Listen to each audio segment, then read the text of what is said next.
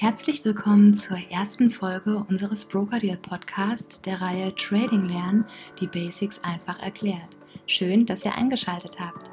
Ich bin Tina, habe selbst keine Trading-Erfahrungen, interessiere mich aber für die verschiedenen Investmentmöglichkeiten und freue mich daher sehr, erfahrenen Tradern wie Christian das Mikro unter die Nase halten zu dürfen.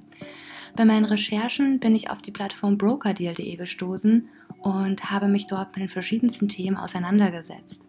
Da für mich als Laie beim Stöbern dann doch noch die eine oder andere Frage aufkam, habe ich mir Christian ins Boot geholt. Er handelt selbst seit vielen Jahren mit verschiedenen Finanzprodukten und war bereit, in einer Podcast-Reihe speziell für Trading-Anfänger sämtliche Basics zum Thema Trading mit mir zu beleuchten.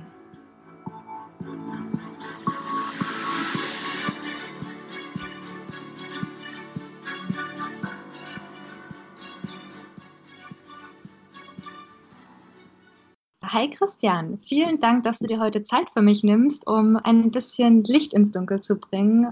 Hallo Tina, ja klar, sehr gern. Ich bin auf euer Portal äh, brokerdeal.de gestoßen und dort findet man ja unter anderem verschiedene Brokervergleiche und auch Steckbriefe zu Forex, CFD oder auch Aktienbrokern. Und ich finde es super, dass bei euch jeweils dieselben Kriterien herangezogen werden also beispielsweise Handelskosten oder auch das Handelsangebot. So sieht man die Unterschiede eben sofort auf einen Blick. Finde ich super praktisch. Für mich als absolute Anfängerin kommen da allerdings trotzdem hier oder da noch Fragen auf und es wäre wirklich super, wenn wir uns heute mal so ein paar Kostenpunkte beim Trading genauer anschauen könnten. Oft ist ja beispielsweise die Rede von einer Mindesteinzahlung. Was genau ist denn darunter zu verstehen? Also muss ich damit rechnen, dass ich allein schon für die Kontoeröffnung Geld bezahlen muss? Und ist das immer der Fall oder ist das dann von Broker zu Broker unterschiedlich? Die Frage nach der Mindesteinzahlung stellt sich häufig. Das ist eine Entwicklung, das kann man in den letzten zwei, drei Jahren sehen, dass sich die Broker hier gegenseitig quasi schon fast bei der Höhe der Mindesteinzahlung unterbieten. Das ist ganz einfach dem Umstand geschuldet, dass für unterschiedliche Assets unterschiedliche Kosten anfallen, unterschiedliche Gebühren anfallen und davon abhängig ist auch die Mindesteinzahlung. Das ist die Gebühr, die Broker dafür verlangen, dass ein Handelskonto überhaupt erstmal eingerichtet wird. Zum einen entstehen ja dem Broker gewisse Unkosten dafür, dass äh, Daten abgeglichen werden müssen, Informationen eingeholt werden müssen. Zum anderen erhält man bei dem Broker automatisch Zugang zu Zusatzangeboten wie Webinaren und auch zur Handelsplattform und die Versorgung mit Echtzeitkursen. Das sind natürlich Kosten, die einem Broker entstehen und diese Unkosten müssen natürlich gedeckt werden. Das ist der Grund, dass äh, verschiedene Broker erstmal eine gewisse Mindesteinzahlung verlangen, damit eben Kunden nicht wahllos bei jedem x-beliebigen Broker ein Konto eröffnen und dieses dann gar nicht zum Handel genutzt wird. Dafür bieten sich eher die Demokonten an, die ja auch von den Brokern kostenfrei zur Verfügung gestellt werden, wenn man sich einfach nur mit der Handelsplattform oder mit dem Angebot des Brokers auseinandersetzen möchte. Wenn man aber ernsthaft vorhat, bei dem Broker auch tatsächlich zu handeln, dann macht es natürlich schon Sinn, dort eine gewisse Mindesteinzahlung vorzunehmen. Vor zwei, drei Jahren zum Beispiel war es noch gang und gäbe, dass man mindestens 100 bis 200, 300 Euro Mindesteinzahlung tätigen musste. So kann man heute sehen, dass bei klassischen Forex- oder CFD-Anbietern geringe Mindesteinzahlungen, ich sag mal, teilweise ab 0 bis 10 oder 20 Euro schon möglich sind. Klassische Aktiendepot-Anbieter verlangen hier meist höhere Mindesteinzahlungen. Auch hier gibt es zwar den einen oder anderen Anbieter, bei dem man ein Handelskonto bereits ab 0 Euro eröffnen kann. Branchenüblich sind hier aber eher so 1000 bis 2000 Euro, was durchaus bei diesem Handelsgut auch Sinn macht. Mhm. Okay, das ist natürlich schon, ja, eine Hausnummer. Aber das bringt mich auch gleich zur nächsten Frage. Wie schätzt du denn die Kosten für den Start ins Trading ein? Also ist es grundsätzlich schon möglich, auch mit einem kleineren Budget zu handeln oder sollte man da tatsächlich schon ein bisschen mehr auf der hohen Kante haben? Also die Kosten beim Handel sind mittlerweile in Zeiten des ähm, Online-Brokerage schon extrem gesunken, das kann man sagen. Das heißt, dass man auf jeden Fall nicht mehr so wie früher jetzt tatsächlich über ein großes Handelskonto verfügen muss, eben dadurch, dass die Gebühren im Aktienhandel gerade schon enorm gesunken sind. Also früher musste man ja tatsächlich zum Banker seines Vertrauens gehen und der hat dann alles weiter in die Wege geleitet, quasi den Aktienhandel vollzogen und da waren noch sehr hohe Gebühren fällig. Heute hingegen beim klassischen Aktienhandel ist das schon so ab ja, 5 Euro pro Richtung möglich. Aber Bei der Frage, ob es Sinn macht, mit einem kleineren Budget zu handeln, muss man verschiedene Szenarien durchspielen. Es liegt tatsächlich an den eigenen Vorlieben. Also wenn man tatsächlich ganz klassisch den Aktienhandel betreiben möchte, und man davon ausgeht, dass die klassische Aktie, sagen wir mal, im Schnitt 50 bis 100 Euro beträgt, dann macht es hier natürlich wenig Sinn, hier mit Handelskonten um 1000 Euro versuchen, Aktien zu handeln. Denn mhm. abgesehen davon, dass hier ein vernünftiges und auf jeden Fall notwendiges Risiko- und Money-Management zu betreiben unmöglich ist, so ist natürlich auch die Gewinnspanne in dem Bereich, wenn man 10 bis 20 Aktien in seinem Depot hält, recht gering, wo Budgets von 500 bis 1000 Euro schon mehr Sinn machen. Das ist eben beim CFD oder beim Forex-Handel. Und das liegt ganz einfach daran, dass hier im Gegensatz zum klassischen Aktienhandel mit einem Hebel gearbeitet wird. Das heißt, wenn man beispielsweise mit Devisen handeln möchte, ist nach den aktuellen Regularien ein Hebel von bis zu 1 zu 30 möglich. Das heißt, wenn ich ein gewisses Handelsvolumen von, von Devisen handeln möchte, muss ich nicht mehr die gesamte Summe tatsächlich auf meinem Handelskonto haben, sondern im Beispiel von 1 zu 30 eben nur ein Dreißigstel. Um ein praktisches Beispiel zu nennen, im Forex-Handel ist die Standardhandelsgröße ein Lot, was 100.000 Einheiten einer Währung entspricht.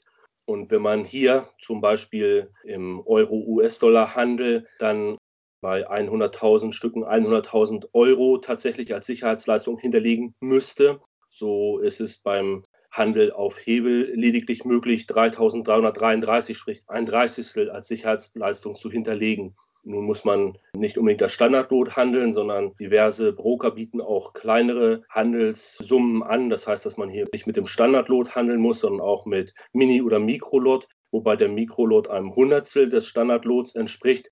Das heißt, dass man hier also nicht mehr 3.333 Euro hinterlegen müsste, sondern eben entsprechend weniger, sodass man also auch mit geringem Budget handeln kann. Neben dem Handelsvolumen, also neben der Größe, die gehandelt werden soll, ist darüber hinaus entscheidend, in welchem Zeitrahmen möchte ich agieren. Also möchte man zum Beispiel Euro, US-Dollar als Forex-Paar handeln. So haben wir aktuell etwa eine Schwankungsbreite von 50 Pips am Tag.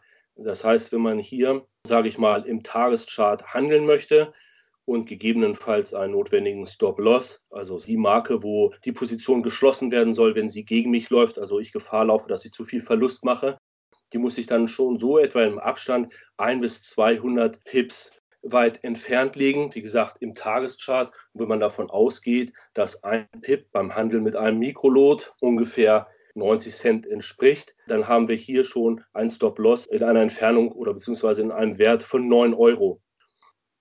Da zeigt sich eigentlich schon, dass das Ganze relativ komplex ist. Zumindest wirkt es auf mich als Laie so.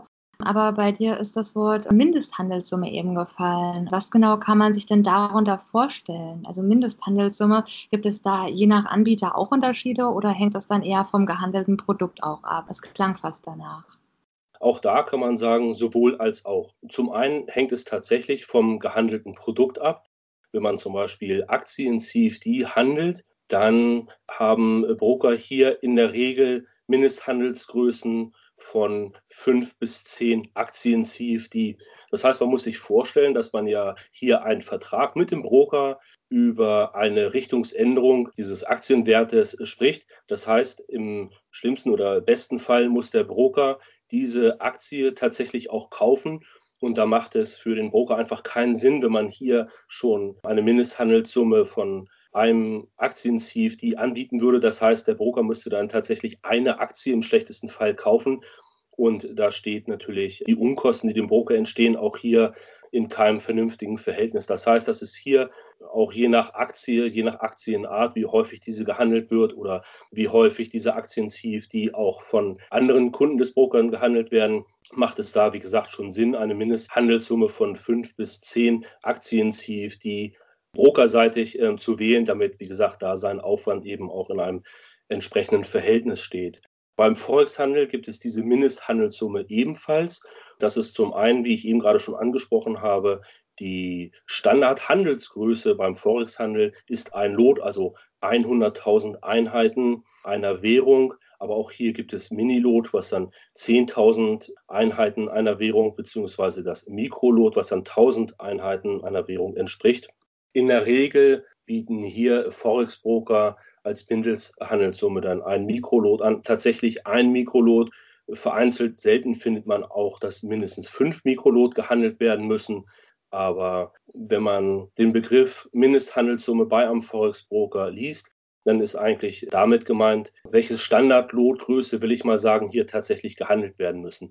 Gerade Trading-Anfänger, das habe ich ja beschrieben, werden keinesfalls mit einem ähm, Standardlot beginnen zu handeln, sprich mit 100.000 Einheiten, weil hier beim Euro-US-Dollar, um beim aktuellen Beispiel zu bleiben, die Veränderung einer Nachkommastelle, also einem PIP, schon mit 10 Euro entspricht. Auch da hatte ich ihm gerade angeführt, wenn man bei der aktuellen Schwankungsbreite von 20 bis 50 Pips pro Tag muss man hier eben schon ja gut 500 Euro nur an die, die normale Schwankungsbreite einkalkulieren, die ich also gegebenenfalls, wenn die Position gegen mich läuft, Verlust machen würde. Daher beginnen eigentlich Trading-Anfänger mit ähm, kleineren äh, Handelssummen. Das heißt, dass die eigentlich mit Minilot oder auch mit Mikrolot beginnen zu handeln. Ganz einfach, weil das Risiko hier wesentlich geringer ist. Mhm, vielen Dank. Das ja, bringt auf jeden Fall für mich persönlich zumindest schon mal etwas Licht ins Dunkel und ich hoffe auch sehr, dass es einigen Zuhörern so geht. An dieser Stelle vielen lieben Dank nochmal, dass du dir die Zeit für mich genommen hast heute und auch vielen herzlichen Dank an alle Zuhörer. Schön, dass ihr eingeschaltet habt. Wenn ihr auch mit dem Gedanken spielt, in Aktien, Forex, CFD oder auch Kryptowährungen zu investieren und Fragen zur Brokerauswahl, zu verschiedenen Anlageprodukten oder zu Handelsgebühren und Risiken habt, dann meldet euch gerne mit euren Fragen bei der Broker Deal Redaktion. Auf dem Portal findet ihr zwar super viele Artikel mit Themen rund um den Handel bei Online-Brokern, aber wenn ihr bestimmte Details vermisst oder noch irgendetwas unklar ist, dann freuen wir uns sehr auf eure Mails und setzen uns in weiteren Podcast-Folgen auch gerne mit genau diesen Themen auseinander, die euch interessieren.